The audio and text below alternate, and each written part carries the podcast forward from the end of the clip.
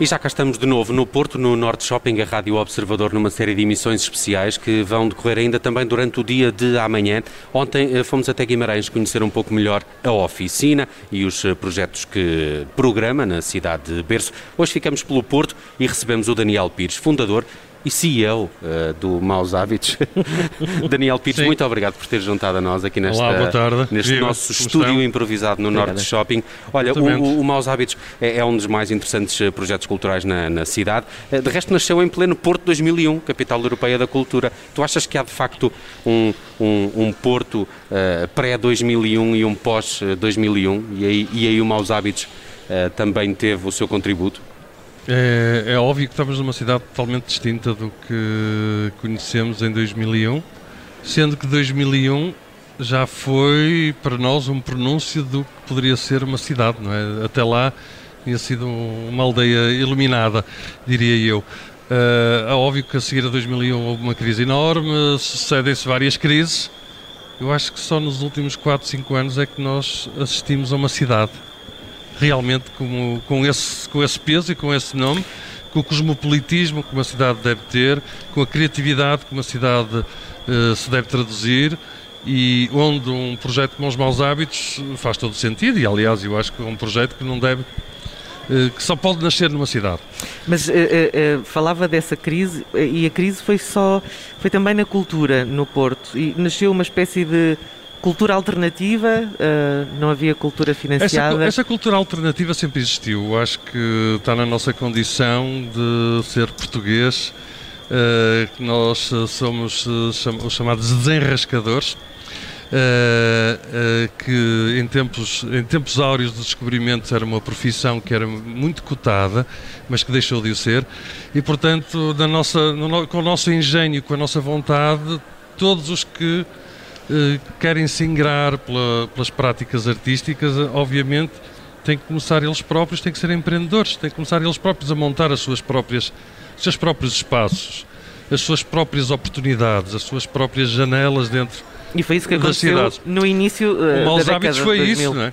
O maus hábitos foi isso, mas era um momento em que ainda, terias, ainda tinhas sucesso só pelo simples facto de dar oportunidade aos outros de apresentarem os seus projetos.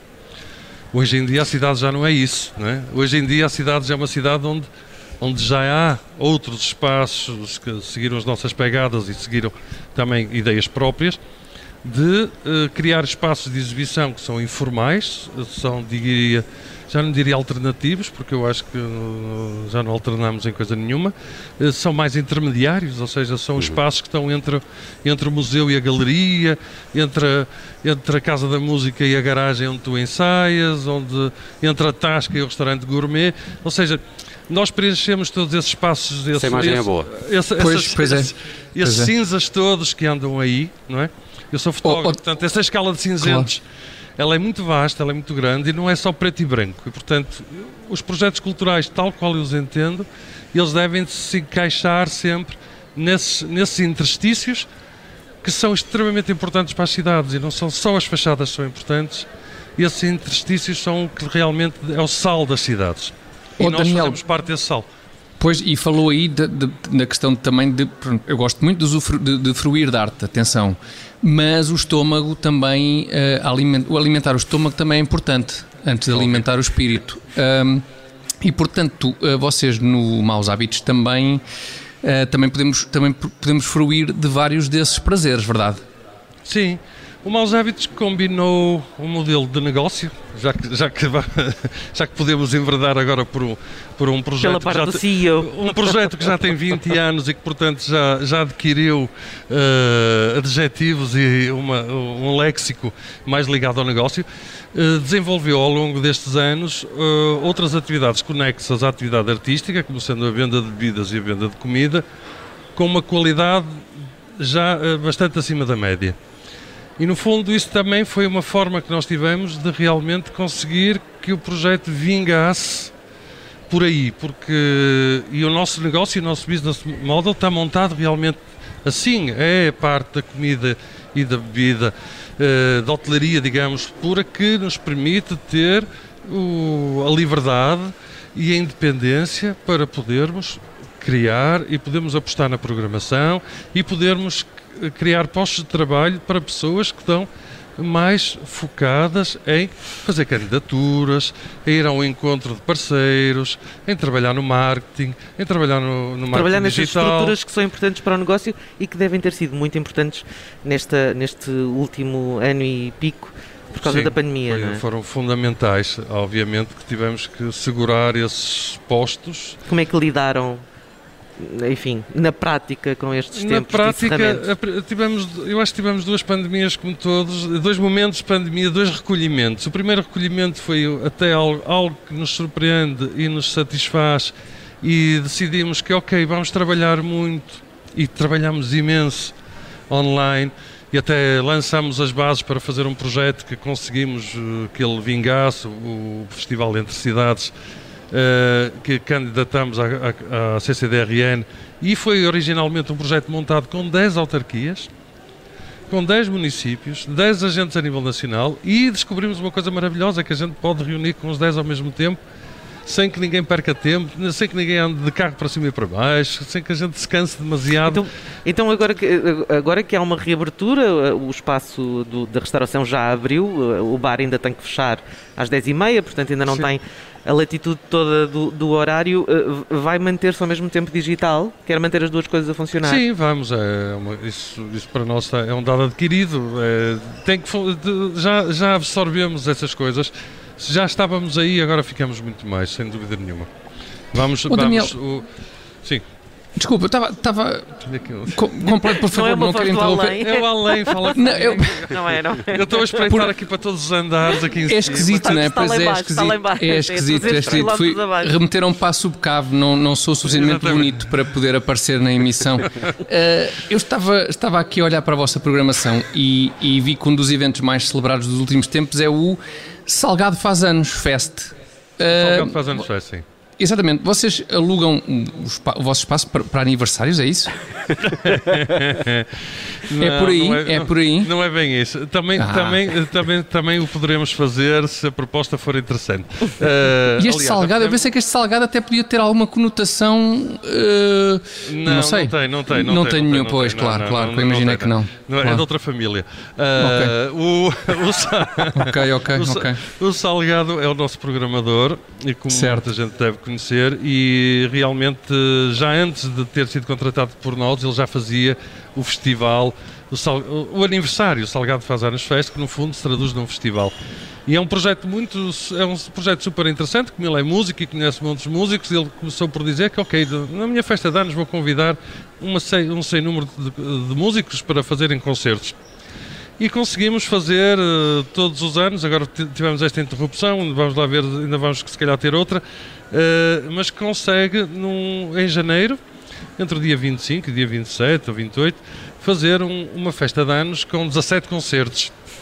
Uh, ou seja, todo o Maus Hábitos é, é- é montado em função de ter três salas de concertos com três palcos totalmente diferentes.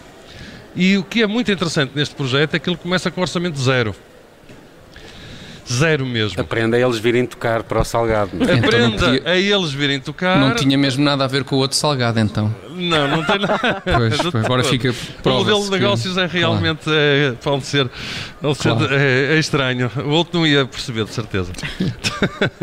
mas sim, mas funciona, funciona É um dos momentos, deixa-me dizer-te, Daniel, em que, eh, e tu sabes que, que eu vivo em Lisboa, mais amigos de Lisboa vêm ao Porto. É, é a altura do ano em que, em que há uma, uma peregrinação eh, para vir à, à festa de anos do, do Salgado. E, e muita gente fica à porta e a gente já teve também o nosso, o nosso vizinho e, e caro amigo Becas, do espaço do Passos Manuel, que já faz uma festa eh, só para os que ficam do lado de fora, não é?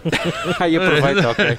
Só é eu, bom, eu não é sei bom. que nome é que lhe dá, mas há um nome muito curioso já, já há, há vários anos, já, já relacionado com isso. Os que vão e não conseguem entrar ou qualquer coisa assim do género. Portanto, uma festa de anos com 17 bandas É, e com exatamente. milhares de convidados. É Eh, pior que um com- casamento. É, é assim, o- a lógica dos convidados é muito engraçada, é que eh, eh, todos, os, todos os convidados são os que foram nas anteriores edições. Portanto, já na sexta edição, tu já tens cerca Aquilo de já- 400 convidados. Exato. Vai aumentando. Já, já não dá grande espaço para, grandes, para, grandes, para, para grande público. Uh, mas continua a ser um formato bastante Olha, interessante. Oh, oh, Daniel, a história do Maus Hábitos já vai longa, felizmente. Tu, tu consegues eleger um, um, momento marcante deste, destes anos? Aquele momento em que tu disseste, uh, bem, afinal, isto não foi bem um, um, um devaneio de jovem e está a valer a pena qualquer coisa?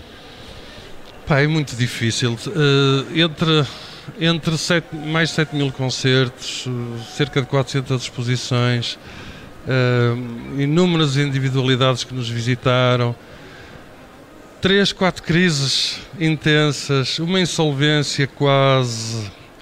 Uh, eu celebro sempre, uh, para mim, o melhor momento e o mais interessante é o que estou a viver no momento, porque vivo este projeto com, com muita intensidade.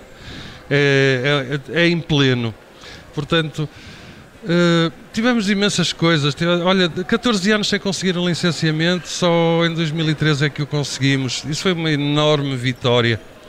Uh, sei lá, são, são tantas e pequenas coisas. Uh, é muito estranho. Foi, foi um projeto que realmente alterou a minha vida e altera a vida das pessoas que lá trabalham. E alterou a vida da cidade também. E alterou eu um a vida da cidade. Eu ainda me lembro quando abriu Uh, e lembro-me, não ser aquilo que é hoje, não é? Era uma, a dimensão, uma dimensão muito mais pequena, mas, mas foi fraturante na altura. Não havia nada muito semelhante na cidade. Não, nem na cidade, nem no país, muito Sim. sinceramente. Hum. Ainda hoje. Isso não posso garantir na altura, mas. Mas ainda hoje é, um, é uma situação e é um modelo e é um, é um formato que não é usual. Hum. Sabes que agora falaste noutras, noutras cidades e, e no mundo e ia perguntar-te mesmo isso também, porque estamos a chegar aqui ao final do nosso tempo. Uh, Estava-me a lembrar que há, há, cidades que têm marcas uh, culturais, uh, identitárias, que as distinguem logo. Sevilha com o Flamengo ou Lisboa com o Fado. Qual, qual é que é a marca cultural mais exportável da cidade do Porto? Não vale, uhum. não vale dizer vinho do Porto. Vale, uh, não, não, não vale dizer vinho do Porto nem francesinha, diria eu, porque Sim. realmente não, é, não, não, não, não vamos por aí. Uh, mas olha que a música, uh, relativamente ao Porto, eu acho que se não, anda, se não é aí, anda muito próximo. Mas nós temos que considerar que temos um centro, um centro comercial que está transformado em hub de música há já pelo menos 15 anos, uhum. que eu saiba assim, contínuo. Uhum. Se realmente os músicos do Porto formaram e constituíram bandas que são referências a nível, a nível nacional, e são, uh, e continuam ainda a ser, de alguma forma, eu acho que se calhar na parte da música teremos aí qualquer coisa para descobrir, não é o fado de certeza também, apesar de existir, Uh, mas temos aqui uh, influências e temos aqui coisas bastante, bastante fortes. Olha, estávamos mesmo a ah. fechar esta conversa, estava aqui também a olhar para a programação já nos próximos dias, salta-me aqui a aos olhos o concerto dos, dos Ghost Hunt, que, que é no próximo dia 6 de quem, de quem gosto Sim, muito. Mas tens aqui algum destaque que, de, de, que, esteja aqui ou que não esteja aqui agora para, para esta rentrée? Eu acho, eu acho muito interessante, para além do, da, da, da questão tipológica do, dos eventos que temos, é vocês descobrirem neste momento como é que Maus Hábitos conseguiu dar a volta a este problema da programação uhum. e de poder estar em palco e de poder estar num espaço que tem, no fundo, poderá ter outra vivência, é perceberem como é que a gente deu a volta a isto, como é que vocês podem jantar e ver um espetáculo sem que isto transforme numa experiência de hotel. Uh, e que no fundo é normalmente uh, a relação que as pessoas têm uhum. com espetáculos e comida, hotel ou casino uhum. ou, ou, uma uhum. coisa muito parecida. Portanto, nós mas, é, mas é, é, é, como se chama, não é? Sons à mesa. Portanto... Sons à mesa, cinema à mesa, uh, palavra à mesa, comédia à mesa. Uh, os sons à mesa vale a pena. O Ghost Hunt vai ser um, vai ser um belíssimo concerto, de certeza absoluta. Uh, e podem ter uma experiência do que é. E também para os músicos que lá vão, tem sido uma experiência muito interessante ver as pessoas todas muito sentadinhas muito atentas. Sem fazer barulhos com os talheres. Da, não há talheres. não há talheres. É um formato em que a gente conseguiu pôr as pessoas a comer sem talheres okay. e, e, e, de uma forma interessante, sem elas darem conta. Okay. Também pensamos nisso. Okay. Portanto, a gente pensou em vários detalhes. Uh, convido a aparecerem e verem o que se pode ver. Fica aí o convite também para visitarem o Maus Hábitos. Fica na rua Passos Manuel. Fica mesmo em frente ao Coliseu do Porto. Estivemos à conversa nos últimos minutos com o eh, Daniel Pires, representa aqui este belíssimo espaço na, na cidade do Porto. Que quanto mais não fosse já valeria pela vista, mas tem uhum. toda uma programação uh, que uh, aconselho a que descubram. Daniel, tenho de te libertar, até porque tens que dar aulas, não é? Hoje. Exatamente. tens, tens mais que fazer Tenho do, do que isto. Na Arda Academy. Muito obrigado por teres vindo à Rádio Observador. Obrigado. Sempre um prazer Obrigado. Um abraço. Obrigado.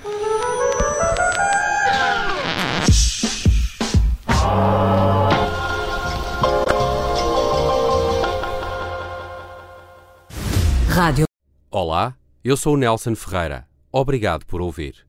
Se gostou, pode subscrever este podcast e, se gostou mesmo muito, pode partilhá-lo. Este é um podcast da Rádio Observador. Pode ouvir a rádio online e também em FM 98.7 na Grande Lisboa, 98.4 no Grande Porto.